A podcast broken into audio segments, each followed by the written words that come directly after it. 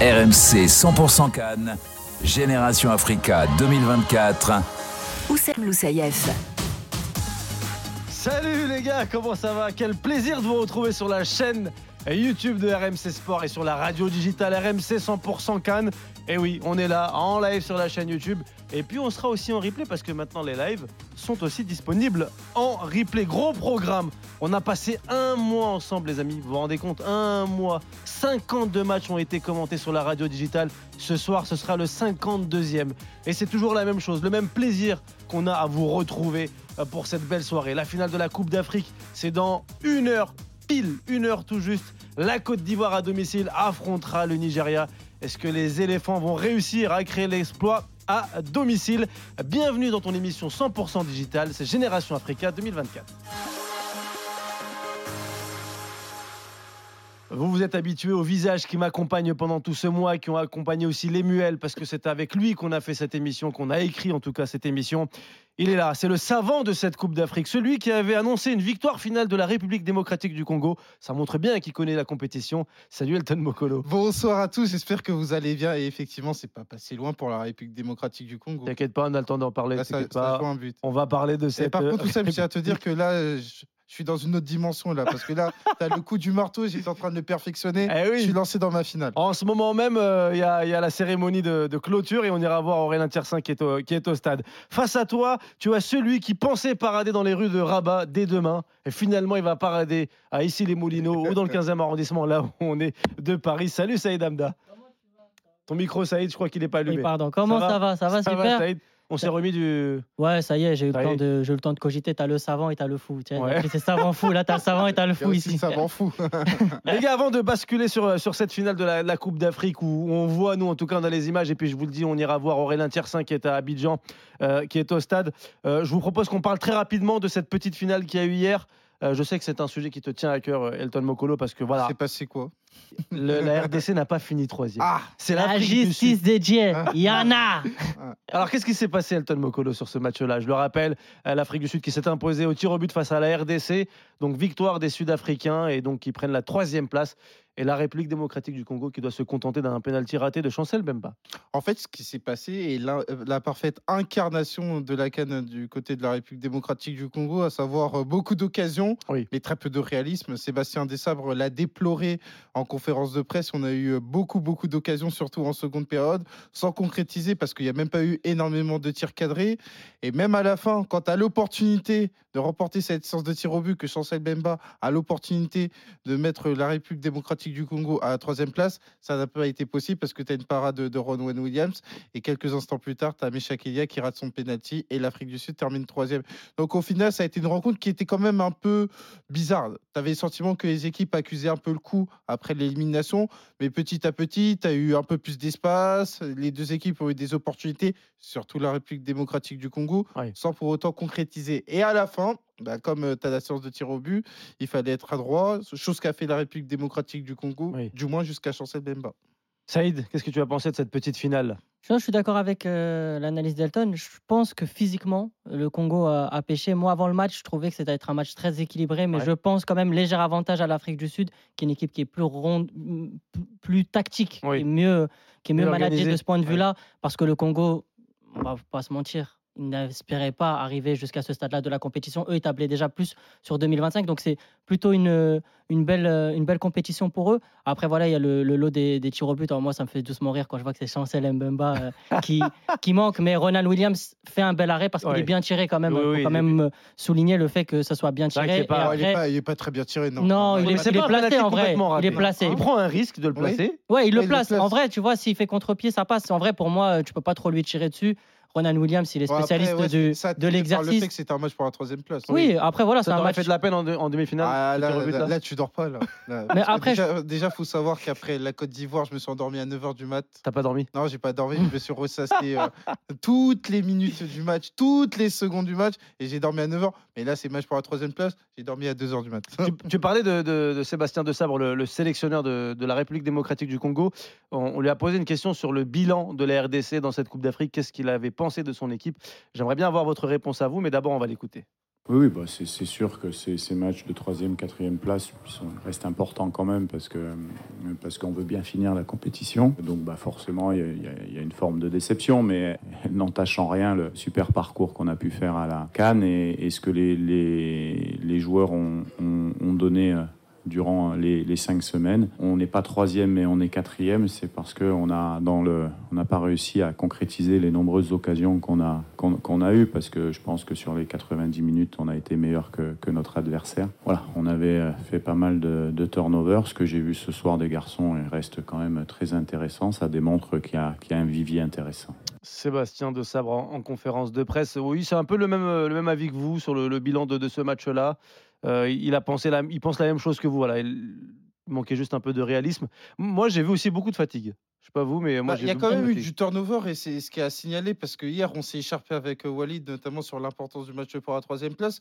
Et quand j'expliquais, quand je disais que c'était aussi important pour récompenser le groupe dans son entièreté, et ben moi je pense que les remplaçants avaient à cœur de se mettre en avant justement et que ça s'est euh, concrétisé, ça s'est matérialisé sans pour autant avoir euh, cette fameuse victoire qui t'aurait permis d'être troisième. Donc euh, là-dessus, je pense que dans sa réflexion Ouais. par rapport au groupe, notamment pour les échéances futures, je pense que Sébastien Desabre est satisfait. Mais maintenant, en tant que compétiteur, parce Oui. que c'est avant un Il doit quand même aller chercher cette bah troisième voilà, place. il aurait, il Une aurait voulu chercher est- cette troisième Mais place. tu vois, ça y est, tout à l'heure, tu parlais de 2025. Tu penses que c'est l'objectif que doit se fixer vraiment le Congo, la République démocratique du Congo, pour essayer d'é- d'évoluer? Ouais, mais c'est l'objectif que eux-mêmes euh, se fixent. C'est alors où là, le stade de la finale? des- hein? C'est où le stade de la finale juste pour, Il veut prendre rendez-vous déjà Ah ouais, non, juste, pour, juste pour prendre mes Je, repères. je et te donne pas l'adresse encore.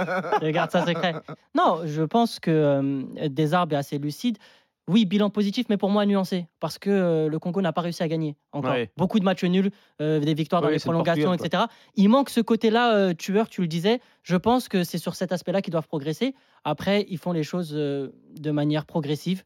Ils étaient venus, ce Stade là pour se tester. Ils ne s'attendaient pas à finir quatrième. C'est pour Après, ça que avaient quand ne sois pas de- trop dur sur le bilan, parce que quatrième, avait quand même parlé de demi-finale. oui, bah, bah, Ouais. une fois qu'il était dans le lot de la compétition, mais Ah au bah début oui. de la compétition, il parlait pas comme ah ça. si, si, si, il avait Non, avant la compétition, et je me souviens de cette déclaration, il avait dit cette canne-là, pour nous, c'est qu'un test. Notre vrai objectif, c'est 2025. Il s'est déchargé Non, de il cette l'avait pression. il, il l'avait dit en Il avait conférence, dit. tout comme le ministre des Sports. Qui avait dit ministre- Qui avait dit, oui, euh, il y avait un objectif de demi-finale. Dans un premier temps, bien évidemment, sortir des poules, parce que effectivement, le Maroc 2025 était le premier objectif. À partir du moment où ils sont arrivés, dès Abu Moi, je pense que si vous étiez sorti là, en phase de poule, euh, Desarbes aurait gardé son poste. Ça aurait pas été une catastrophe. Non, Parce que vous avez eu du mal à vous qualifier. Déjà, il faut voir aussi d'où le Congo part. Le Congo, euh, sur la phase des qualifications, a eu énormément de difficultés. Vous avez changé de coach juste avant. Sur les, il, fallait gagner les quatre, il fallait gagner les quatre derniers matchs. Vous les avez gagnés, vous vous êtes qualifiés.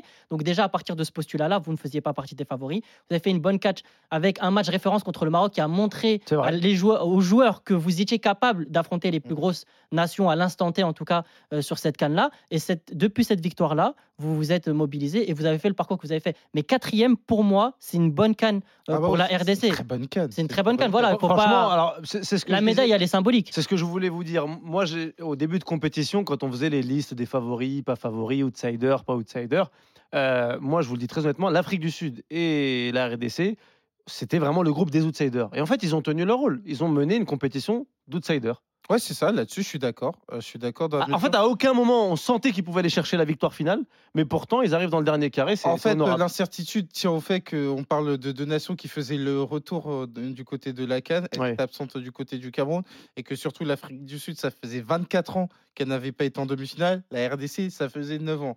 Et donc, euh, en 9 ans, il s'est passé énormément de choses. Il y a eu un déclin footballistique du côté de la République démocratique du Congo. C'est vrai que pour le grand public, pour les observateurs, c'est difficile, entre guillemets, euh, de calibrer euh, la performance congolaise avant la Cannes. Mais c'est vrai que pendant la Cannes, on a pu déceler des choses intéressantes et voir cette équipe arriver en demi-finale. Toi qui connais un peu plus que nous la composition de, l'effectif congolais, tu, penses que pour 2025, il, sera prêt Ou il y a encore du travail à faire, peut-être pour essayer d'aller voir des binationaux, faire un travail aussi au proche d'eux, sur le, sur le championnat aussi local? Oui, oui, il y a énormément de travail. Et moi, c'est vraiment mon message. faudrait pas penser que cette demi-finale euh, va cacher énormément de choses parce qu'aujourd'hui, on parle d'un football euh, congolais qui manque de structure. Ouais. À savoir qu'on a eu un championnat national qui a été longtemps arrêté. On a vu une équipe qui a eu une traversée du désert pendant plusieurs années. Et c'est pas parce que tu arrives en demi-finale que tu te sens arrivé. Et s'il y a bien une personne qui est consciente de ça, eh ben, c'est Sébastien. Ouais. Donc, moi, je pense qu'il y a une marge de progression déjà par rapport aux 11 C'est-à-dire cimenter ce 11 de départ, intégrer peut-être de nouvelles têtes, avoir cette capacité justement à finir les occasions, à être réaliste, parce que pour moi, c'est un prérequis euh, sur un tournoi. Et ensuite, par rapport à notamment ouvrir la sélection, peut-être un travail avec les binationaux, relancer euh, le championnat local, parce que le championnat local est un vecteur qui est très important pour une sélection nationale. Et ça, c'est un travail sur du moyen long terme. Alors, ça sera peut-être un peu tôt pour le Maroc.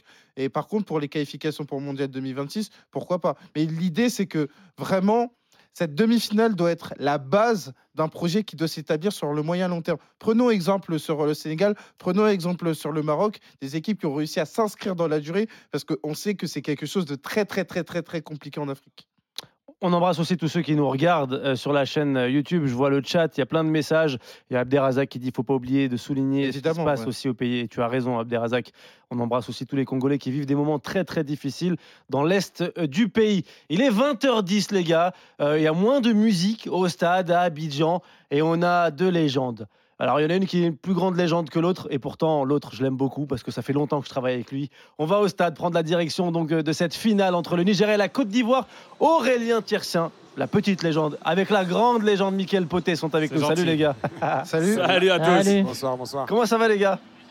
Écoute, chaudement Oussem, mais euh, bon, ça monte tout doucement. Là, le, le stade est plein déjà à Abidjan. C'est euh, étonnant, assez étonnant pour le dire que euh, Mika, les, les Ivoiriens euh, aient pris de l'avance. Ouais. Voilà, tout simplement. D'ailleurs, les, les autorités ont demandé euh, Oui. que les, les portes du stade soient ouvertes à, à midi. Comme Ouais. ça, c'est réglé. Non, ça a été, ça s'est rempli très rapidement. Ça s'est rempli très rapidement. Après, voilà, on sent des Ivoiriens qui sont très impatients, un peuple qui est très impatient. Il n'y a pas beaucoup de place pour les supporters nigérians. Ah oui, il est minuscule le, le cop vert là. Euh, Il n'y a pas beaucoup. de- bah, après, on s'y attendait un petit peu, mais sinon, au niveau de l'ambiance, au niveau de la ferveur, franchement, c'est tout ce que tout ce que peut réserver une belle finale. Et juste, et juste Oussem, quand même, moi, mon, mon baptême sur RMC, c'était Reims-Paris FC en Ligue 2. Et le baptême de Mika Poté, c'est une finale de Cannes. Bah, écoute, quand même, eh, bravo. eh, Bien joué, Mika. Pourquoi je parlais de légende, euh, Aurélien Chacun, Ah a un match à, sa- à sa hauteur. Après, attention, hein, PFC, c'est pas mal aussi, Aurélien. Michael, je profite de ta présence. Aurélien, tu vas nous donner les compos et je veux la réaction de Michael sur ces compos. C'est parti. Alors côté ivoirien, Yaya Fofana dans les cages évidemment, un 4-3-3 habituel composé par Emers Faé. La petite surprise c'est de voir Odilon Kosunu revenir dans la charnière aux côtés d'Evan Dika, Serge Aurier déjà vainqueur en 2015 de cette canne, et bien titulaire latéral droit, Gislain Conan latéral gauche, Seri, Caissier, Fofana, c'est le milieu qui tient la route. Et puis devant, on l'attendait, Sébastien Allaire est bien euh, titulaire, le buteur de la demi-finale à droite, Simon Adingra, Ouais. L'autre euh, chouchou du public et à gauche Max Gradel. Côté nigérian, Stanley Nwabili dans les buts, un 3-5-2 avec Ajayi Trostekong, Calvin Basset euh, dans la défense, Ola Aina à droite, Zaidou à gauche, Iwobi, Onyeka euh, à la récupération et puis devant Ozimen, Lukman et Chukwueze qui est titulaire à la place de, de Moses Simon, le Nantais qu'on aurait pu attendre Eh dans oui. le 11. Eh oui, alors deux surprises. La première, euh, pour moi en tout cas, qui est une surprise, même si ça peut se construire et ça peut en tout cas s'expliquer, c'est Aurier qui est titulaire, lui qui était absent au match précédent. Michael, comment tu, tu interprètes ça? Zingo qui n'était pas si mauvais que ça pour l'instant Oui, mais vous savez, là, aujourd'hui, c'est une finale. Il n'y a plus de match derrière. Eh oui. C'est- On a besoin de cette expérience-là. Euh, on essaie de, comment dire, de se rassurer le maximum en mettant des joueurs qui savent tenir, entre guillemets, euh, la route psychologiquement, qui savent gérer la pression. Ça n'enlève rien à la qualité euh, du petit euh, Wilfried Singo. Singo. Ouais. Mais voilà, aujourd'hui, euh, je pense que le choix d'Aurier, il, a basé- il s'est basé sur l'expérience, hein, qui a déjà vécu ce genre de finale-là, qui est champion. Et l'entrée, l'entrée des éléphants, Oussem, les gars, Ah oui, on l'entend. avec l'ambiance du public derrière évidemment. Ah, c'est la folie. On l'entend les gars. voilà. Aurier et, Gra- et Gradel aussi, euh, Mika, qui n'a pas forcément été éblouissant depuis le début de la compète, mais lui aussi a déjà gagné la Cannes en 2015, plus de 100 sélections. Alors que parfois on a l'impression qu'il a du mal à accélérer, à faire mal à l'adversaire. C'est ça, après, on ne peut pas lui enlever son abnégation, on ne peut pas lui enlever sa volonté. Vous savez, quand on est en, en fin comme ça de cycle, entre guillemets, on veut laisser son empreinte. Et c'est ce que Max fait très bien. En, quoi qu'il arrive, même s'il y a du déchet à des moments, mais voilà, oui. on ne peut pas lui enlever sa volonté. Il gagne des fautes, il apporte son expérience. Il y a sur le terrain, il y a, il y a le en dehors du terrain. Et ça, c'est très important pour l'équipe. Michael, petit mot Maintenant, sur, le- oui. sur, sur le, sur, le, sur le 11 ni- nigérian. Euh, on a vu que le, le 11 ivoirien était fait à l'ex- à l'expérience. Le 11 nigérian, on peut dire qu'il est fait à la solidité. Solidité. Après, oui, c'est vrai que juste offensivement, voilà, il a laissé Simon sur le banc qui était Eh un oui. peu moins bien sur le, le- le dernier match. Mais sinon, c'est pareil. Je suis content, moi, personnellement, que le Aina retrouve sa place de piston droit parce que je pense que leur avait beaucoup manqué aussi. Zaïdour aussi revient dans l'effectif. Donc voilà, je pense que voilà, c'est la solidité. Comme on l'a dit, c'est pas forcément du beau jeu, mais c'est solide, c'est clinique. Et je pense que ce soir, ils sont pas venus là pour rigoler aussi. Michael, je sais pas si tu connais très bien Aurélien Tiersin, mais moi je fais beaucoup beaucoup d'émissions de foot avec lui et à chaque fois qu'il commande des matchs, il n'y a pas beaucoup de buts. Je préfère te prévenir. Ah ouais Ouais, mais Donc, attends, euh, alors oui, effectivement, verra. j'ai parfois une sale réputation, mais Oussem, tout simplement la stat, c'est que la Côte d'Ivoire a fait 4 Ouais. finales dans son histoire, Ah oui. 4-0-0. Donc C'est là, s'il y a un but, en revanche, Oussem, c'est grâce à moi, Ah, tout simplement. T'es en train de nous dire qu'on va partir aux prolongations et au tir au but. Ah, normalement, oui, il n'y a pas de secret en Coupe d'Afrique. hein. Voilà. Merci euh, Aurélien, merci Mickaël, on reste connectés, je, vous vous. redonnerai la parole dans, dans quelques minutes. En plateau, Saïd, euh, Elliot qui sont avec moi à Paris, une petite réaction sur les compos de Elliot, départ. Elton. J'ai dit Elliot Elliot, oui, Pardon oui, oui. excuse-moi. Tu sais que ma prof d'anglais m'appelait Elliot. Mais c'est- ça te va bien en plus. ouais, C'était madame. ça te va bien. Ouais, ouais, mais après, au bout de deux semaines, je lui ai dit non, c'est Elton. Madame, en c'est. Elton. Ouais. Ah ouais, la Elton, prof ouais. d'anglais, il met deux semaines à lui dire, toi, il te, il te Direct. reprend direct. Ah, mais moi, Ah, il n'y a plus de pitié. Si tu veux, respect de Sorry. l'institution. Ouais. Elliot. Sorry. En fait, je parlais pas anglais. pour pardon ça. Elton, tu as raison. Un, petit avis sur, euh, sur les compos de départ. C'est parti, Elliot.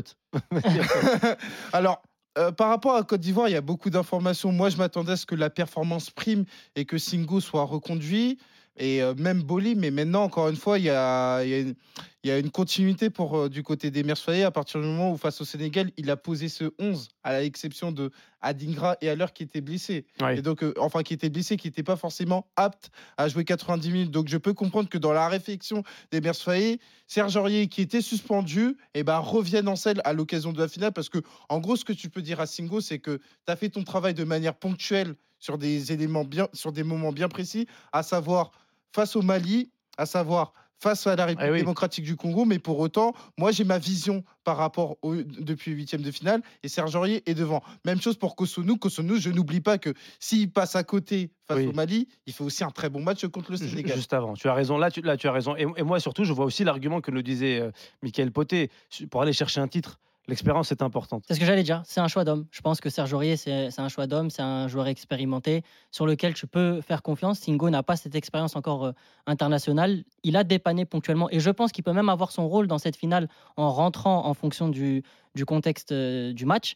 Mais euh, la, la- la composition me semble plutôt cohérente, surtout le milieu de terrain avec euh, Fofana, Kessier, Seri. C'est un petit peu ce milieu de terrain-là qui a redonné une vie à, à la Côte d'Ivoire. Pareil, Adi- Adingra qui est monté en puissance tout au long de la, de la compétition. Après, il faut pas oublier, la Côte d'Ivoire a un banc de touche. Et Ah ces oui. joueurs-là, comme ont eu l'occasion de jouer tout au long de la compétition, parfois c'était un tel, parfois Pépé a eu euh, son moment, c'est lui qui provoque le penalty. Bamba aussi a eu son moment.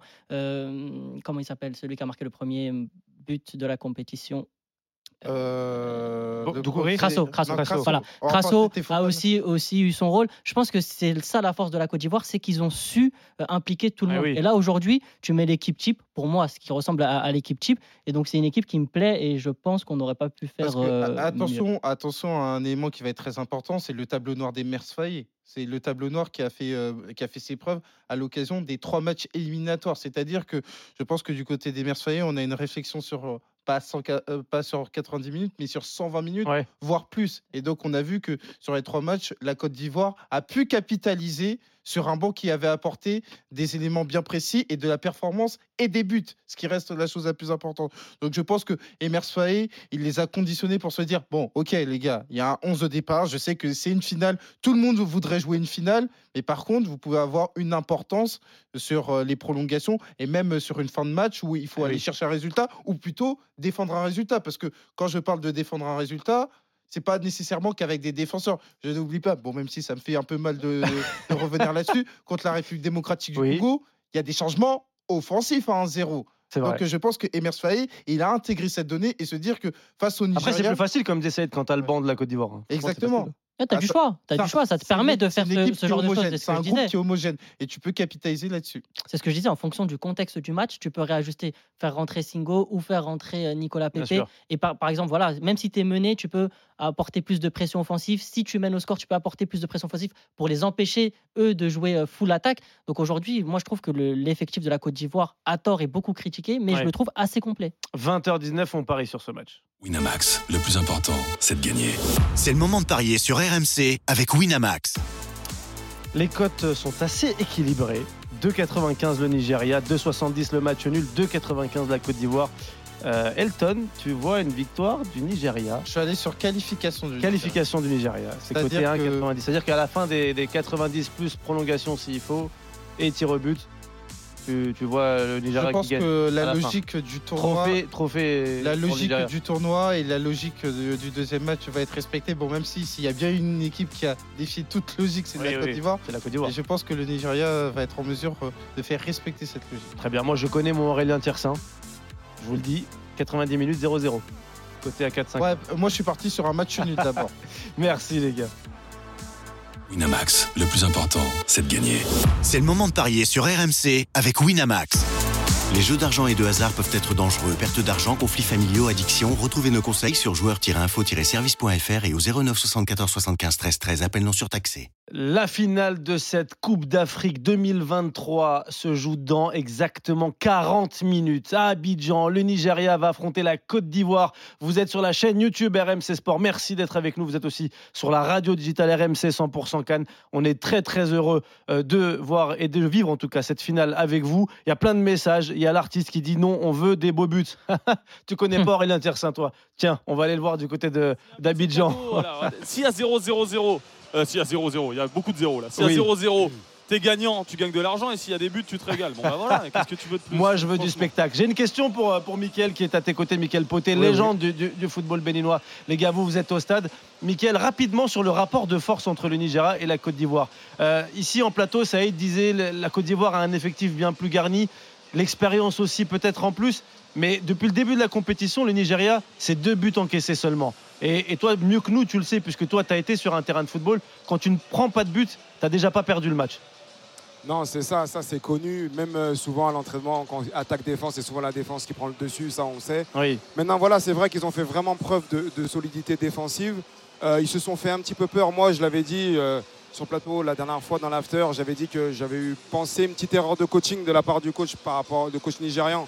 Quand il a fait sortir Eoubi à l'heure de jeu, je pense qu'il il a voulu vraiment tuer le match. Il n'était pas resté dans sa, dans sa certaine logique Eh oui.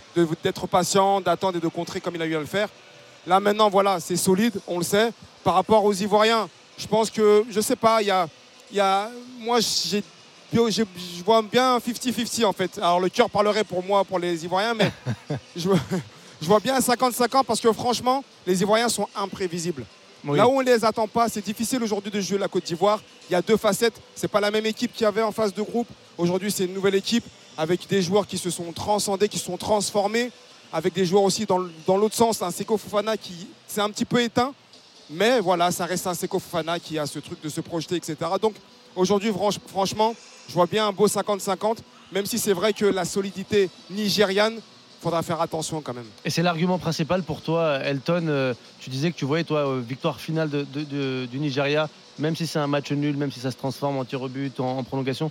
Pour toi, la solidité déf- défensive du Nigeria, c'est vraiment la plus-value? Pour la simple et bonne raison, oui, que c'est très difficile de mettre un but au Nigeria. Et pour moi, c'est le principal enseignement de la compétition quand on parle du Nigeria, à savoir que c'est une On avait des doutes avant la compétition. On J'allais dire. on avait Très une grosse critiqué attaque, sur on avait Twitter des euh, gros, en gros- disant que ça allait être on des avait gros de flops. vrais doutes notamment sur, sa cap- sur cette capacité à vivre sans ballon. Et force est de constater que ça a été leur point fort. Comme quoi le football a parfois euh, sa propre logique. Et donc euh, moi je vais rester sur cette continuité, à savoir que c'est compliqué de mettre un but au Nigeria et qu'ils auront toujours la qualité individuelle pour aller faire la différence, comme ils l'ont montré sur les derniers matchs. Je vais faire une transition pour parler aussi de- d'Emers Faé, mais j'en profite pour féliciter mon ami Aurélien Tiersin. Info Aurélien Tiersin il y a quelques jours. Euh, Jean-Louis Gasset ne sera pas vainqueur de cette compétition Ouais. en cas de victoire de la Côte d'Ivoire, Aurélien. Oui, absolument, parce qu'il a démissionné, donc euh, il ne fait plus partie de, de l'effectif au sens large. Donc, euh, même si moralement euh, les, les joueurs lui ont apporté son soutien, il, sera, il y sera pour quelque chose dans, dans ce sac. Mais officiellement, sur la page Wikipédia de Jean-Luc Gasset, il n'y aura pas marqué Cannes 2023. Après, tu sais quoi, si on- s'il veut, on peut s'arranger. Moi, j'ai Oui, trois mecs qui peuvent modifier. Ouais, ouais, si tu veux vraiment, Aurélien, si Mais alors après, on s'est fait disputer euh, souvent, Oussem, pour ne pas assez mettre le travail d'Emers Faé en avant. Parce qu'on Ah. a fait des débats effectivement sur Jean-Louis Gassier, y est-il pour quelque chose? Ce qui est sûr, c'est qu'Emers Faé y est pour quelque chose, C'est puisqu'il a pris l'équipe avant les huitièmes de finale. Michael, c'est quoi l'impact selon toi le- d'Emers Faé sur, euh, sur cet effectif? Ça a un impact psychologique. C'est le, c'était la personne qui était la mieux placée pour moi. Il connaît le groupe par cœur. Vous savez, l'adjoint, c'est un peu comme le kiné quand, c'est, quand on est dans un groupe. C'est-à-dire que c'est, avec, c'est à lui qu'on se confie souvent. Oui. Donc c'est lui le mieux placé, un peu le plus proche des joueurs. On a souvent tendance à aller vers l'adjoint pour euh, passer des messages.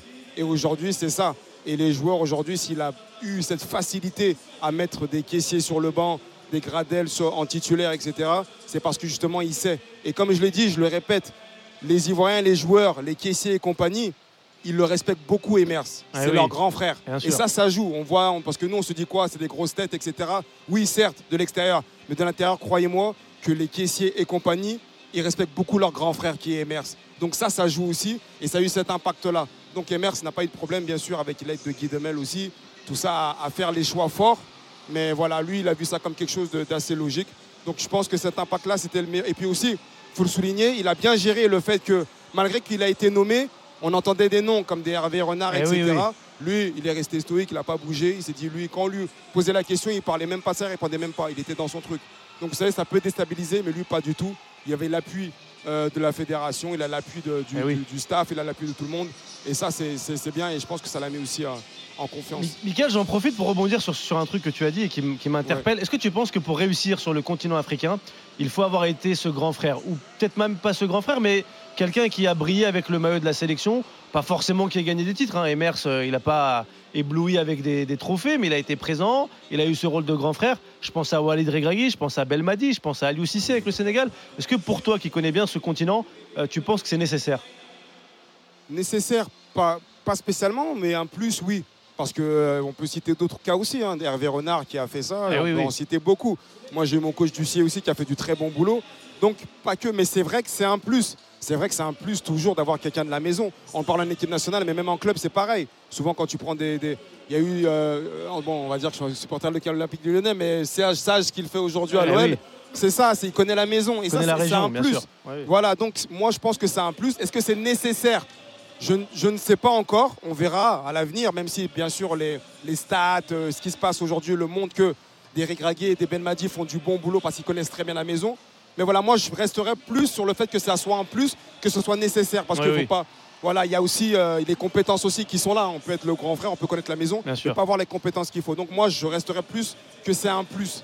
Bah, surtout Voilà. si José Pesero remporte la canne ce soir, lui, Ah c'est oui. pas le grand frère Rien des, à voir. des Nigérians. C'est surtout qu'en plus on voulait les chasser en plus. Ah, exactement. Voilà. Et lui, c'était même pas sûr qu'il continue la, la compétition, même qu'il la débute. Mais après, moi, Michael, c'était une question juste de transition Ouais. pour savoir si un jour tu allais prendre l'équipe du Bénin, en fait. Non, mais ça que je j'avais voulais vu avoir venir. comme. Non, mais j'avais compris. hein. j'avais compris. C'est ça. J'avais compris. bah. Ce n'est pas le sujet de ce soir, mais je te cache pas que voilà, on y On y pense, pense, temps. bien En fait, c'est voilà, aider comme on peut. Et donc, euh, c'est vrai que je passe mes diplômes à côté, mais voilà. Mais toi, tu on continues, on, est bien d'accord, hein, tu continues ta carrière en ce moment.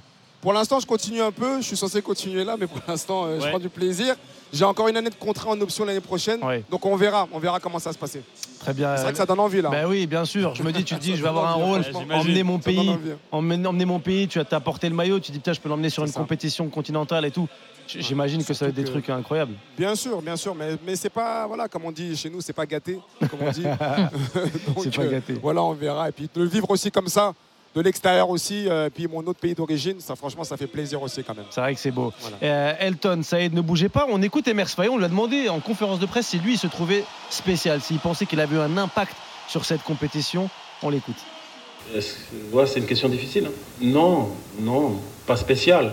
La chance que j'ai, c'est que je connaissais, je connaissais le groupe euh, depuis, depuis presque, presque deux ans. J'ai rien inventé, je fais vraiment des, des choses basiques. Le plus important, c'est vraiment le groupe, c'est vraiment que, que tous les joueurs de ce groupe se sentent, euh, se sentent importants. À partir du moment où, où- où les joueurs se sentent euh, dans cet état d'esprit-là, c'est beaucoup plus facile pour qu'il y ait une cohésion de groupe. Donc non, non, je pense, je pense pas être un, un- quelqu'un de spécial ou un coach spécial. Ce que j'adore chez lui, c'est l'humi- l'humilité qui, qui transparaît. Ouais, Modestie, il est modeste. je- Bien je sûr qu'il y a quelque chose de spécial. Parce qu'on parlait de l'impact mental. Bien sûr. Bien sûr, son discours, il passe différemment que celui de Jean- de Jean-Louis Gasset parce que c'est le grand frère. Tout à l'heure, tu faisais l'analogie avec euh, Belmadi, mais si on regarde sur les dernières cannes, Belmadi gagne 2019, Aliou Cissé gagne 2021. Si Emers Faé gagne cette année, il y a une continuité sur ce rôle de grand frère. Le Oui. foot est aussi en train d'évoluer. On a parlé de l'aspect mental, mais on a négligé un autre aspect, c'est celui de la pression populaire. Le- la Côte d'Ivoire est à la maison et est supportée par ses propres supporters. Et on connaît les supporters ivoiriens qui viennent, qui mettent du, du boucan dans la ville. On a vu toutes les images sur les réseaux sociaux. Ouais, Je pense que ça, ça joue aussi sur le moral des joueurs. Ces joueurs-là voient les images comme le Maroc au mondial, quand ils voyaient les supporters au Qatar envahir un petit peu le, le pays. Tout ça, quand tu vois ces choses-là, tu as envie de te battre encore plus pour, euh, pour ta patrie. Donc je pense que c'est un milieu entre l'aspect mental sur le fait que le discours passe beaucoup mieux un aspect aussi tactique parce que c'est pas qu'un grand frère. Il a fait aussi des choix, bien ouais, sûr. c'est le grand frère. Merci, Ah, il a au revoir. fait des choix. Il a fait des choix forts. Série, replace au milieu de terrain, ça a rééquilibré l'équipe. C'est pour ça aussi que Seko Fofana peut-être a moins d'impact au milieu de terrain. Il est moins important, mais derrière, ça a tout rééquilibré. Donc, il y a cet aspect mental, cet aspect tactique et cet aspect de, de pression populaire qui est très important. Elton. Bah, pour moi, je le dis avec beaucoup de facilité, d'autant plus que la finale ne s'est pas encore jouée et indépendamment du résultat.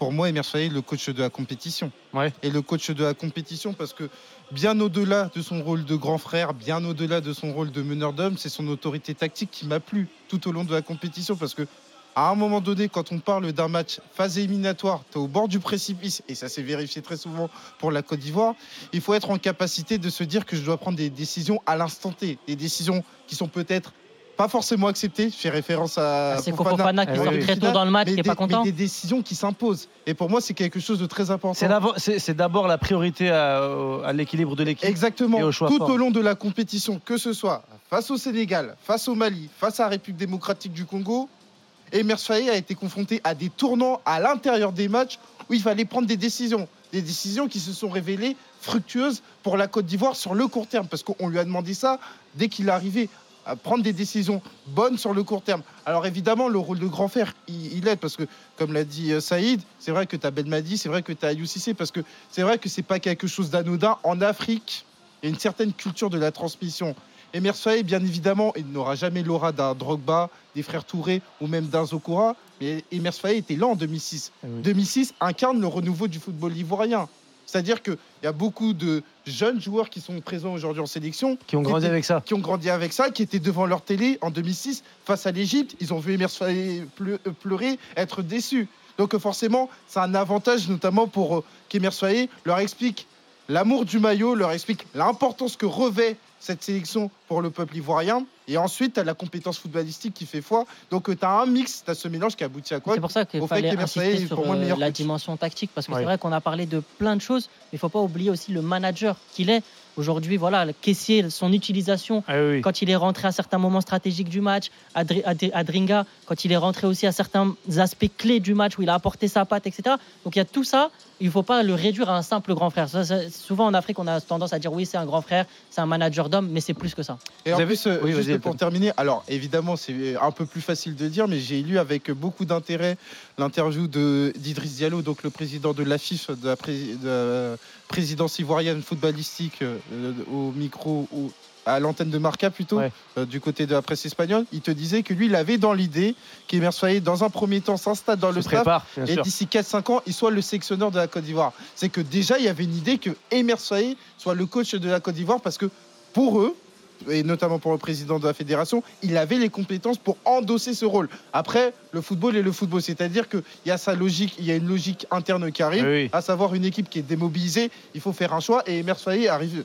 comme ça, et aujourd'hui, pour Après, moi, c'est une décision qui est assez, assez logique. Le Maroc avait fait la même chose avec Greg Ragui. Il Oui, était oui, adjoint il à l'époque préparé, en 2012-2013 et finalement il a récupéré l'équipe en 2022. Donc cette préparation-là de préparer des coachs locaux, elle Ouais. existe aussi dans plein de fédérations. Donc ça Évidemment. m'étonne pas du tout. moi, j'ai j'ai déjà échangé avec plein de personnes qui l'ont croisé quand il était à, à Nice euh, avec les jeunes. Et, et franchement, il, il n'y a que du bien qui, qui se dit de lui. Vous avez parlé tous les deux euh, de la pression populaire. On a laissé notre ami euh, Romain Duchâteau, qui est un collègue envoyé spécial qui traînait dans les rues d'Abidjan. Il a croisé des supporters ivoiriens. Et comment vous dire ah, Ils sont un peu confiants. Pour la Côte d'Ivoire, une finale très facile. Alors moi je sens une bonne victoire de, de la Côte d'Ivoire à domicile. Ça va faire plaisir à tout le peuple et ça va les rassurer au moins. Parce que là ils, a- ils ont mal commencé la canne mais là je le sens bien aujourd'hui. Je pense que Dieu est derrière nous. Tout ce qu'on fait, il y a Dieu dedans. Aujourd'hui, c'est une revanche pour nous. Aujourd'hui, nous allons montrer aussi aux Nigériens que la Côte d'Ivoire est debout. Cette finale, c'est une finale à l'ivoirienne. On prend la coupe et on rentre à la maison. Nous ne sommes pas là pour, pour, pour nous amuser. On va chicoter, chicoter ces Eagles. Et l'éléphant, l'animal le plus costaud, va marcher sur eux ce soir. L'éléphant, l'animal le plus costaud. On va aller du, du- du côté d'Abidjan. euh, Aurélien et, et Mickaël sont, sont au stade. Euh, vous aussi, c'est ce que vous avez ressenti au contact des supporters sur place, les gars?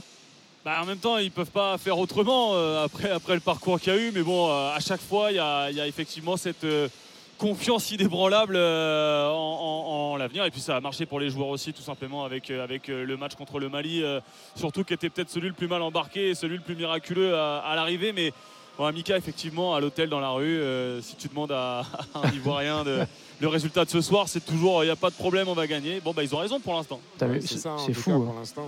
C'est fou parce que même eux, Très ils ne connaissent pas Aurélien. Ouais, Mika. Ouais, non, non, ils sont, ils, ils sont, ils sont très confiants. Après, c'est ça, c'est la mentalité ivoirienne, c'est un peu ça. Ils ont cette facilité à se, à se, comment dire, à se critiquer aussi quand. C'est vrai qu'ils sont très pas, critiques, comme t'as raison. Ils sont très critiques. et comme euh, voilà, et puis ils arrivent aussi à s'encenser aussi rapidement. Donc voilà, puis quoi qu'il arrive, hein, c'est une finale. On va pas, ils vont pas. Moi, je trouve que c'est très bien. Ouais. Y croire, voilà. D'ailleurs, Mika, il y, a- il y a un truc euh, avant la compétition. euh, J'avais interviewé des, des entraîneurs euh, sur place et qui nous avaient dit bah, les Ivoiriens, attention, ils adorent le beau jeu, ils veulent qu'on leur fasse plaisir. Donc ça, ça va compter aussi. Finalement, ça a été dégueu trois quarts du temps et ils n'ont jamais lâché l'équipe. C'est vrai, ils se sont dit, bon, on va se reposer sur autre chose. Parce que comme le jeu, il n'est pas là, on va se reposer sur ben, les victoires, le plus important. Et c'est vrai, malheureusement, ils ne sont pas très bien partis. Comme vous l'avez dit avant, il y a cette pression hein, au niveau Ah du oui. peuple, au niveau de tout ça. Donc des fois, c'est pas évident à gérer. Je pense que voilà, il y a eu beaucoup de rebondissements qui les ont mis, qui les ont remis un petit peu euh, en confiance. Maintenant, voilà, ce soir, c'est voilà, c'est, euh, je sais pas si on peut dire, on peut parler de qui ou double, mais je pense que voilà, ils sont restés sur une belle prestation, contrairement aux Nigérians, contre la RDC. Alors oui, euh, bien sûr que c'était pas non plus pour moi exceptionnel, mais quand même c'était beaucoup Oui. mieux, avec beaucoup de maîtrise, etc. Et je pense qu'avant une finale contre le Nigeria, ça peut rassurer, mais attention, attention, parce qu'il ne faut pas s'endormir, il ne faut pas croire que, parce que les Nigériens, comme je dis, sont très cliniques. Oui, mais Mickaël, avant de, de passer sur, sur le Nigeria qui est, qui est très clinique, et tu as raison, on en parlera. Est-ce que tu penses que même en cas de défaite, on construit toujours autour d'Emers Faé et de ce qu'il veut mettre en place? Je pense, ouais. Je pense qu'il va être confirmé. Euh, je ne saurais pas vous dire ça de sur Oui, oui. mais, Mais toi, en tout cas, va- tu penses je pense qu'il va être confirmé. Il y a cette volonté. Et puis vous l'avez dit tout à l'heure, il était déjà dans les petits papiers en fait. Ouais, oui. Il était déjà dans les petits papiers, donc il y avait cette idée-là. Moi, j'ai parlé un petit peu au bord du terrain, j'ai marché un petit peu, je suis allé voir un petit, deux, trois collègues, des gens qui se rapprochent un peu du, du staff, etc., qui Oui. m'ont fait comprendre qu'il y a quelque chose qui est en train de se construire. Donc euh, voilà, donc, euh, et que aussi ils n'oublient pas le travail qui a été fait quoi qu'il arrive de Gasset, Bien sûr. de, qui- voilà, de sélectionneur euh, qui a sélectionné certains joueurs, gardé certains joueurs, euh, etc. Donc voilà, mais il y a quelque chose qui, qui se construit. Bah, euh, au- Faé aussi, il a, il a confirmé en conférence de presse que pour l'instant, il n'y avait rien du tout de signé et qu'il se poserait après avec les dirigeants de la fédération, donc avec Idriss Oui. Diallo, pour, pour savoir s'ils allaient continuer ou pas. Mais bon, ça semble, euh, vu, vu le parcours, parce que même, même en cas de défaite en finale, la, la Cannes est déjà réussie quand même Oui, pour, oui, oui. pour les éléphants. Il y, a, il y a quand même des, des choses sur lesquelles construire, même si effectivement des, des séries, des Aurier, des Gradel euh, sont quand même en, en fin de, de parcours. Euh, Tu peux pas construire avec eux comme base pour le Mondial 2026 et, et après, mais, euh, mais ça sent bon pour lui, effectivement. Elton, la canne, elle est déjà réussie pour la Côte d'Ivoire? Pour moi, elle est déjà réussie parce qu'il ne faut pas oublier que l'objectif initial de la Côte d'Ivoire, c'était 2015. Enfin, c'était euh, retrouver euh, les, euh, le dernier carré comme en 2015. C'était l'objectif dressé par euh, le président de la fédération. Tu l'as fait. Alors oui, le chemin a été tortueux. Oui, ça a été très compliqué. Oui, face à Guinée équatoriale, tu as cru que c'était terminé. Et pour autant, non seulement tu arrives en demi-finale, et puis derrière, tu arrives en finale avec cette victoire contre la République démocratique du Congo. Donc euh, moi, je pense que l'objectif est réussi. Maintenant, c'est vrai que là, tu es à côté de, de la mariée. Et c'est-à-dire que là, il faut l'épouser. la mariée, en l'occurrence, c'est le trophée. Donc euh, c'est vrai qu'il y aurait une déception immense à l'idée de perdre ta finale. euh, ta finale, et pour le coup, je suis bien d'insister là-dessus, à la maison. Oui, une finale, ça se perd pas. Mais pour moi, l'objectif, il est pleinement, pleinement rempli quand on voit le parcours euh, qui était au départ chaotique. hein, on le rappelle, une qualification grâce à la victoire euh, du Maroc en, en phase de poule. Et derrière, pour moi, il faut pas être trop dur avec eux parce qu'ils ont sorti quand même que des grosses équipes. Ils ont sorti le Sénégal, ils ont sorti le Mali, ils ont sorti le Congo. Ils n'ont pas eu une partie. équipe, le Congo. euh. double Ouais, champion d'Afrique. Franchement, le Congo, c'était bon, c'était politique, c'était pour le mettre bien. Double champion d'Afrique. Bien sûr, tu as raison d'insister, C'était la revanche de 2015. Tu as raison En tout cas, tu vois, ils oui, n'ont c'est un pas bon eu parcours, une autoroute. Contrairement à ce qu'on peut dire, le Mali qui était dans une très bonne dynamique, ils ont Ouais, réussi à oui. sortir. Le Sénégal, tout le monde les voyait euh, passer. bout, ils sûr. ont réussi à les sortir. Donc aujourd'hui, voilà, ils arrivent en finale. Certes, c'est très bien. Bien sûr, c'est la cerise sur le gâteau. Il faut la gagner devant son public parce que ça rendra la canne encore plus mémorable. Certes, tu fais déjà un parcours comme ça où tu penses que tu es mort au tout départ de la compétition. Tu arrives, tu abats tous les prétendants un par un. Tu arrives en finale, ce serait trop dommage, ce serait Oui, oui. trop triste pour l'histoire. Et c'est pour ça aussi que mon cœur ce soir est ivoirien. J'ai envie que le peuple célèbre tout ça. Et derrière, en plus, ils disent merci au Maroc. Donc on on Oui, est gagnant-gagnant. oui, une il, y a- il y a un peu d'affect euh, dans Grande tout ça. histoire d'amour euh, entre les Marocains et, et la. Côte d'Ivoire. euh, Ça ramènera pas la canne à Rabat, ça. Ça, ouais, ça ne ramènera pas à Kinshasa non plus. Ouais, oui, oui, oui, oui. Ni Non, mais Tu- Ni à Tunis. Ni à Tunis. Ni à Tunis, ouais. On peut faire les, toutes les capitales. Je te On jure. fait un quiz. Mickaël Poté est avec nous en direct depuis le stade avec Aurélien Tiersin. Parlons un peu du Nigeria. On a parlé de la solidité défensive. Jean-Louis Gasset, euh, ancien euh, sélectionneur de, la Côte d'Ivoire, disait dans une interview le Nigeria est favori. Ils ont le meilleur attaquant du continent. Ils ont un meilleur classement FIFA. Oublions le passage sur le classement FIFA. Mais oui, ils ont le ballon d'or africain. Michael, c'est l'argument principal de cette équipe? Ouais, oui, on peut pas le nier, ça. C'est l'argument principal. C'est vrai qu'on a parlé de solidité défensive, etc. Mais lui, c'est le premier défenseur pour moi. Oui, oui. C'est-à-dire qu'il presse, il, il pousse les défenses à faire des fautes. Il, a, il- voilà, il, est euh, en contre-pressing, il fait les efforts, il les fatigue, il les fatigue. Il se, c'est un exemple de combativité, altruiste, etc. On peut lui donner toutes les qualités. Et il y a Ah oui. un truc, c'est qu'il fait en sorte qu'on parle que de lui, en fait. Il assume ce rôle d'aujourd'hui de meilleur joueur africain. Pas meilleur buteur ou autre, meilleur joueur africain, c'est quelque chose aujourd'hui. C'est un, c'est un gamin, quoi qu'il arrive, et il assume ce truc-là avec une grande personnalité. On le voit là, je le regardais à l'échauffement. Euh, vraiment, c'est, il, il est impressionnant quand même en termes de. Qu'est-ce qui t'impressionne quelque chose. Qu'est-ce qui t'impressionne Bah, en fait, il dégage quelque chose. Voilà, il dégage quelque chose. Et moi, j'aime les joueurs qui arrivent à boire cette pression-là, en fait. Oui. Et lui, c'est ça. C'est-à-dire que oui, je suis au Chimène, lui, on est Nigeria, lui, on est truc. Mais voilà, je suis là, je vais assumer, je vais, je vais assumer ce rôle de leader. Et on le voit qu'il est en mission, en fait. Le gars, il est venu en mission. Oui, c'est ça. Il veut, euh, voilà, il veut, il veut, il veut finir sa mission, euh, confirmer son statut, etc., etc., etc. Donc, c'est l'élément. On n'a pas à se cacher. Ça sert à rien de faire genre. Ouais, c'est l'élément le plus important. Mais maintenant, voilà, il tire tout le monde vers le haut. Quand tu vois que tu as aussi, tu as le meilleur joueur qui presse, qui court, qui va tacler, qui revient, qui parle, etc. Toi, tu es derrière, mais tu peux que le suivre. Et il accepte en plus que le jeu nigérian soit un peu restrictif entre Exactement. guillemets, alors qu'il pourrait réclamer qu'on lui Oui, euh, oui, oui. serve beaucoup de ballons. C'est pour ça. qu'avant. Alors, est-ce que c'est grâce à la, à la- à la blessure de. Victor Boniface, et, et- et- etc. Mais le 4-2-4 qui devient un 5-2-1, Oui. euh, voilà, 5-4-1, 5-4-1. euh, c'est pas fait pour lui faire plaisir à lui. C'est même d'ailleurs euh, peut-être celui qui en pâtit le plus. La preuve, il a marqué qu'un but, même s'il s'en est fait refuser deux euh, pour euh, voilà, des- Oui, oui. euh, un penalty au départ contre l'Afrique du Sud, Après, le- etc. c'est ça. Non, sans- C'est un petit couper- sacrifice. Exactement, sans te couper, le seul truc que je pense aussi, pour ça, comme on dit, malheureusement, c'est c'est un mal pour l'équipe du Gérard Boniface, mais c'est un attaquant qui a l'habitude de jouer seul aussi, devant, Oui, ouais, qui ouais. aime ça. Il a besoin de son espace. Oui. Voilà, et ça, ça joue aussi. Il a besoin d'avoir ses petits repères, son espace. Et je pense que ça a joué aussi, mais comme tu le dis, voilà, il n'est pas tout le temps fourni. euh, il n'est pas tout le temps bien servi, mais il s'en fout. C'est vrai que-. C'est vrai, que, mission, vrai tu as raison, Michael. On a l'impression qu'il est en mission. Moi, souvent, ça m'est arrivé quand je regardais les matchs du Nigeria. Les gars ici, euh, Mm. Elton et, et Saïd, quand je regardais les matchs du Nigeria, je me dis, mais comment il fait le gars? On lui envoie que des mines dans des coins du terrain. Et lui, il y va quand même. Victor Osimhen, exceptionnel. Franchement, c'est le sacrifié de cette équipe. Et c'est là où tu vois la stature du grand joueur. Il joue pas pour lui, il joue pour son pays. Là, tout à l'heure, on voyait à l'image le, but, euh, le premier but euh, du Nigeria contre l'Angola. Regardez son déplacement. Il fait le déplacement pour aspirer le défenseur et il permet à son coéquipier de marquer. Et tout ça, si on se base que sur les datas, on se dit oui, ok, on, on regarde pas les matchs. Oui, Oui. il a marqué qu'un but. Bon, il c'est une canne moyenne, etc.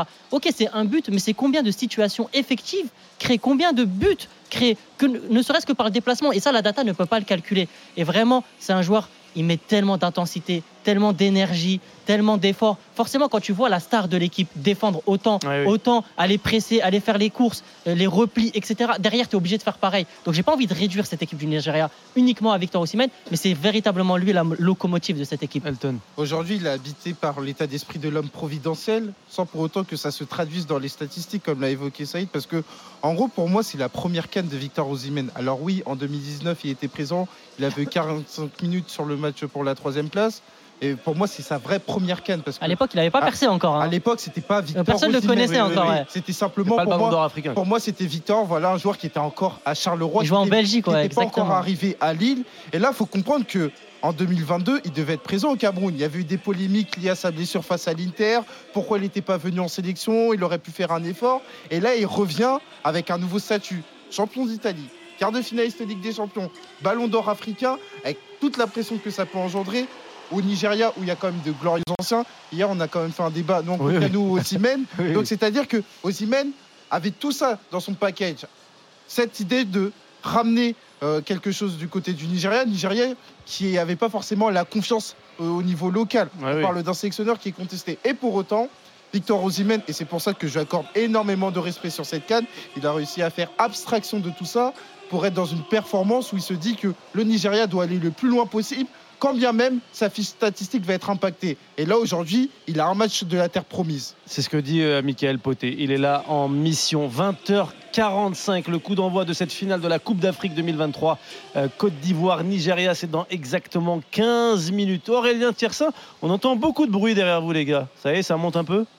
Oui, exactement. Bah, là, ça, ça va monter. Alors tout à l'heure, il y a eu aussi la, la présentation des, des équipes sur les écrans géants avec une euh, standing ovation spéciale pour Emers Faé d'ailleurs. Ah. Ça, ça a beaucoup crié euh, après son nom. Et là, c'est la présentation des anciens euh, grands joueurs de, de cette CAD, capitaine. Là, on a Osama Hassan, euh, l'Égyptien. On a eu Neil Tovi, le, le Sud-Africain en 1996.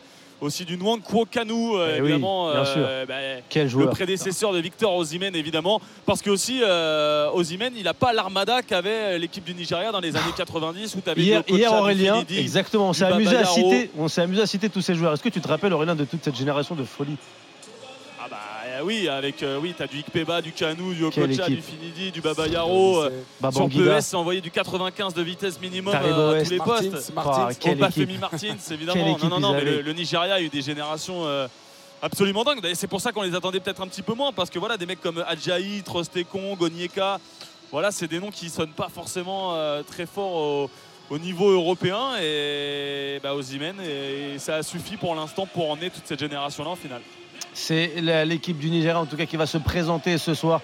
J'espère qu'on va pas avoir un 0-0 euh, digne d'Aurélien Tiersin. Franchement Aurélien, si tu peux nous faire un petit truc.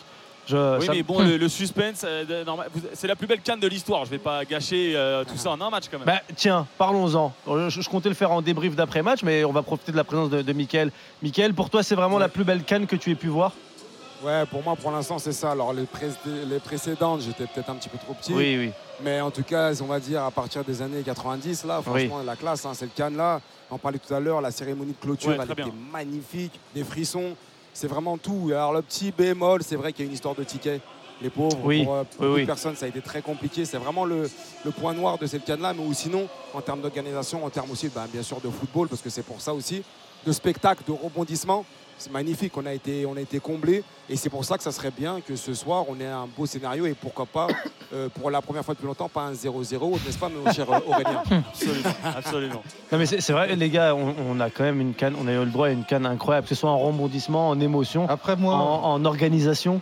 Moi si ça tenait qu'à moi, euh, on organiserait chaque année la canne en Côte d'Ivoire. Parce que-. Parce que Tu t'as pas vu encore la canne au Maroc. T'inquiète, ça arrive. pour- pour moi- la meilleure canne de l'histoire d'ici la prochaine. Non, non, mais pour, Hein, pour ils moi, auront un buzz d'un an. Pour, pour moi, ça sera très très difficile De de faire faire mieux. Ce qui s'est- Ah faire mieux ce qui s'est passé en Côte d'Ivoire parce que sera fait. as, eu de tout. Tu as eu le storytelling, c'est-à-dire un revenant, en l'occurrence, comme Ah par oui, hasard, le le pays organisateur. Ah oui. Tu as eu la canne la plus prolifique en termes de buts. Et tu as eu aussi l'environnement, à savoir une canne en Côte d'Ivoire. On l'avait anticipé avant même la compétition, une canne en Côte d'Ivoire. Quand tu connais ce peuple et tout, c'est un Oui, peuple oui. exubérant. Qui tu savais qu'il y aura un mélange, ce serait incroyable. Et ils l'ont prouvé. Ouais, une canne incroyable. Le Cap Vert qui sort, la Mauritanie qui sort, la Guinée équatoriale. Tous- toutes ces histoires-là, Ah oui. on a vu la chute des grands Ah oui. et la chute même de la Côte d'Ivoire en début de compétition où ça s'est joué à rien. Ah, Arrivée Et de derrière, Didier Drogba euh, sur la pelouse d'Ebimpe, hein, évidemment, si vous C'est- entendez c'est- le public. c'est ça, à c'est ça le- C'est ça le bruit qu'on entend, Aurélien s'exciter Raconte-nous, un petit peu. Bah là, voilà, on en a Qu'est-ce qu'il fait euh, Didier Drogba Ah bah, il, lève, il lève la main droite, il arrive euh, en tant que euh, Le- le président euh, implicite. du football africain et Quel présenter le, le trophée de la Coupe d'Afrique des Nations 2023 ou 2024 d'ailleurs, comme vous voulez. Et voilà, il va soulever la coupe, ce qu'il n'a pas pu faire malheureusement comme joueur, Mika Poté. C'est ça. Mais ça reste la légende absolue alors qu'il a raccroché les, les crampons en sélection depuis 10 ans. Accompagné du, du vieux père, comme on dit, Gadji Seli, qui lui a été vainqueur en oui. 92 avec le- la, la Côte d'Ivoire, bien sûr. Et donc euh, voilà. C'est fou l'aura qu'a Didier Drogba. Et c'est fou aussi de ne pas avoir un ego surdimensionné quand on est la légende qu'il est. J'ai l'impression que c'est un peu la star humble, tu vois.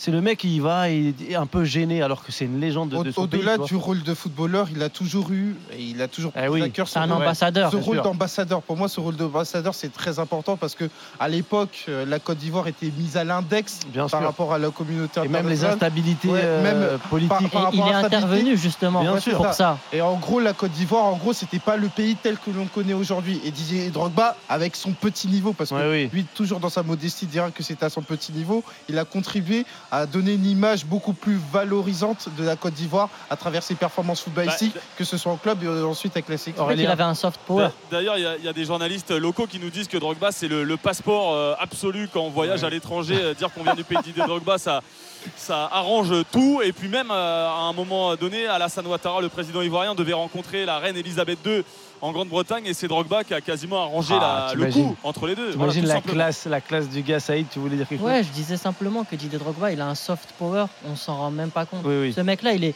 potentiellement présidentiable et peut-être qu'un jour, il va avoir des aspirations à se présenter euh, euh, en, en Côte d'Ivoire. En tout cas, tout ce qu'il a fait pour son pays, et c'est ça euh, sur lequel il faut mettre l'accent, c'est que c'est plus qu'un footballeur. Ouais. Un footballeur, c'est bien sur le terrain. Et derrière, tu as des gens, tu as des humains qui ont un impact sociétal et économique qui est beaucoup plus Eh important, oui. beaucoup plus fort. Et lui, il a tenu ce rôle-là, ce qui n'est pas le cas de tous les grands joueurs. Lui, ça a été le cas. Samuel Eto'o, à son échelle aussi, dans le football camerounais, essaie de faire ça. Mais vraiment, il faut saluer la, légende parce que ça dépasse largement le cadre du foot. Moi, j'ai beaucoup d'amour pour, euh, pour ce mec-là et, je connais un peu ses, petits frères qui sont de, ma génération. Et je sais que quand il a démarré avec les très faibles salaires qu'il avait quand il sortait de CFA ici, il a tout de suite pensé à son village d'origine en Côte d'Ivoire. Il y a mis l'électricité. Il a fait vraiment beaucoup, beaucoup de choses que personne ne sait. Et, rien que pour ça, c'est un grand monsieur. Nous aussi, on voit le retour à l'image euh, de Didier Drogba avec, euh, avec cette coupe dans les mains. Grand monsieur du football africain. Il est 20h50. Les équipes ne vont pas tarder à entrer euh, euh, sur le terrain. En général, c'est autour de 20h52 et on aura le droit aux hymnes pour cette finale de la Coupe d'Afrique des Nations, Nigeria, Côte d'Ivoire. Vous êtes avec nous sur YouTube de la chaîne RMC Sport. Vous êtes aussi sur la radio digitale RMC 100% Cannes. Pendant le match, YouTube va s'arrêter, mais nous on continue, on garde la main avec Aurélien Tiersin, Mickaël Poté qui sont au stade et qui vous commenteront ce 52e match de la compétition. Et oui, avec RMC, on vous a offert 52 matchs en intégralité et en exclusivité. On voit les images. Messieurs, un dernier mot avant que les équipes entrent sur le terrain. Je crois un peu savoir ce que vous pensez. Plutôt Saïd. Plutôt Team euh, Côte Plutôt. Côte d'Ivoire et ici plutôt Team Nigeria pour, ça, euh, pour ça part- Mais pour moi, l'enjeu là, il est, il est exceptionnel parce que tu as la Côte d'Ivoire qui peut gagner à la maison et tu as aussi le Nigeria mené par euh, Victor Osimhen. Il faut savoir que le Nigeria est quand même très très régulier Bien sûr. sur la Cannes sur les 20 dernières années. C'est quand même 16 demi-finales, mais pas de victoire. Donc il faut euh, que Victor Osimhen apporte ce, ce petit plus et il va entériner encore plus sa légende sur le bien, continent c'est africain. que la Côte d'Ivoire peut rejoindre le Nigeria au palmarès et la- le Nigeria peut rejoindre le Ghana au palmarès. Donc il y a énormément d'enjeux. Il y a des enjeux, tu dis, euh, bien plus que, que, que sur ce, que sur ce qu'on a déjà Ouais, perçu. c'est ça, par rapport à ta place sur l'échiquier euh, africain. C'est ça. on sait que C'est c'est un gros duel de deux grosses nations d'Afrique de l'Ouest. Évidemment, c'est deux nations qui ont marqué euh, la fin, enfin le début des années 2000, euh, principalement pour la Côte d'Ivoire. Fin des années 90, tu as une résurgence euh, en 2013 avec cette victoire à la Cannes. Et maintenant, les deux nations sont de retour. Et puis, euh, franchement, que ce match passe vite. On, on- J'ai pas retrouvé mon Aurélien Tiersin pendant un mois. Et je dis qu'il il me manque un Vous peu, Aurélien. vous dire des choses. Aurélien, franchement, faut dire la vérité. C'était long. hein. On voit des beaux tifos là, avec un, un- un drapeau géant côté euh, ivoirien. Elephant euh, Mania, j'imagine. Non, euh. Éléphant Commando, voilà, Ah. effectivement, c'est mieux. J'attendais que ça se déplie en, Ça bouge. en entier. Ça bouge. Bon, l'éléphant mania, ça marche aussi, hein, mais là, c'est un petit peu plus agressif avec un, un éléphant, les, les défenses levées et en style militaire pour euh, inquiéter un petit peu l'armée des, des Super Eagles. Effectivement, là, sur les 60 000 personnes, euh, Mika, ils doivent être allés. euh, 500, allez un petit millier euh, de supporters euh, verts et blancs. Les drapeaux sont en place. On attend l'entrée de Super Victor, de Victor Osimhen et de Seko Fofana, d'Odilon Kosunu qui euh, est sorti euh, expulsé en quart de finale, qui devra Eh se oui. racheter euh, ce soir à Ebimpe. Et on l'a dit tout à l'heure, le, le stade est plein depuis quasiment une heure et demie désormais. C'était pas le cas depuis la- le début de la compétition, mais là. C'est une journée très très spéciale. On a d'un côté le Nigeria, vous l'avez dit, qui est un poids lourd du, du continent africain. Huitième finale de Cannes. C'est le plus haut total derrière l'Égypte et le Ghana dans l'histoire. Et puis euh, la Côte d'Ivoire qui de son côté dispute sa cinquième finale, deux victoires, deux défaites. À chaque fois 0 à 0, à chaque fois euh, des euh, séances de tir au but interminables. Alors ça peut aussi raconter des histoires. En 2015, c'était le gardien Copa Barry qui avait mis le, Eh oui. tir au but victorieux. Eh oui. Mais on espère quand même début, on espère du spectacle pour euh, la finale la plus prolifique de l'histoire de la Cannes. Et là, les, les logos de la CAF, euh, notamment, vont entrer sur euh, la pelouse et on attend impatiemment les deux équipes derrière le, le quatuor arbitral. D'ailleurs, un arbitre euh, mauritanien, monsieur Dan Beida, qui va diriger l'équipe. Et voilà, les deux capitaines, Serge Aurier côté ivoirien, William Trostekong Côté nigérian, les Nigérians tout en vert, les Ivoiriens tout en orange. C'est parti. Ça y est, messieurs, le match se lance. Côte d'Ivoire, Nigeria, finale de cette Coupe d'Afrique des Nations 2023. Le pays hôte qui était mort, qui revient, qui ressuscite et qui affronte l'équipe la plus solide depuis le début de cette compétition. Le Nigeria emmené par Victor Osimhen. On est ici à Paris avec Saïd Amda, avec Elton Mokolo et on est aussi à Abidjan avec Aurélien Tiersin et Mickaël Poté. Les hymnes dans quelques instants, Aurélien. Oui, et on peut rappeler euh, la compo de la Côte d'Ivoire, notamment Fofana dans les buts, Ndika, Kosunu en défense centrale, Aurier à droite, Conan à gauche, Seri, Fofana, Kestier au cœur du jeu, Allaire à la pointe, Adingra à droite, Gradel à gauche. Et l'hymne nigérian pour euh, commencer, Arise of Compatriots, Nigeria's Call, Obey.